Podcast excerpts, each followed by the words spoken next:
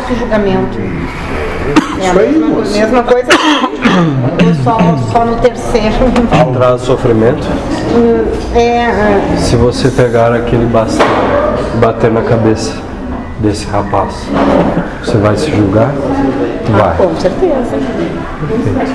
Então o problema está aí. O auto-julgamento, partindo do princípio que todos são um, é a mesma coisa que apontar o dedo para ela.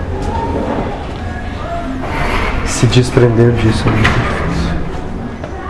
Porque a gente vem com essas crenças, né? Que tudo é feio, tudo é errado, tudo não pode, né?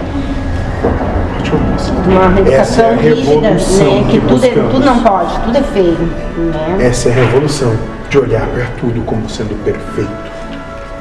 Quando passarem a olhar, sim, vão exemplificar para aqueles que vêm. E esses que vêm, esses têm jeito. Esses vão entender, né?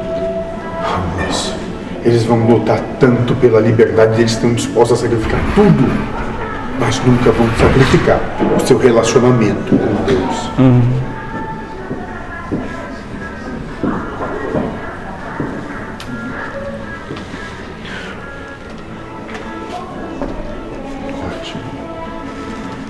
Ótimo.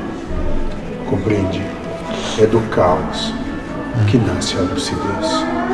Tem que piorar muito para se curvarem e abandonarem os seus conceitos para que possam emergir novos.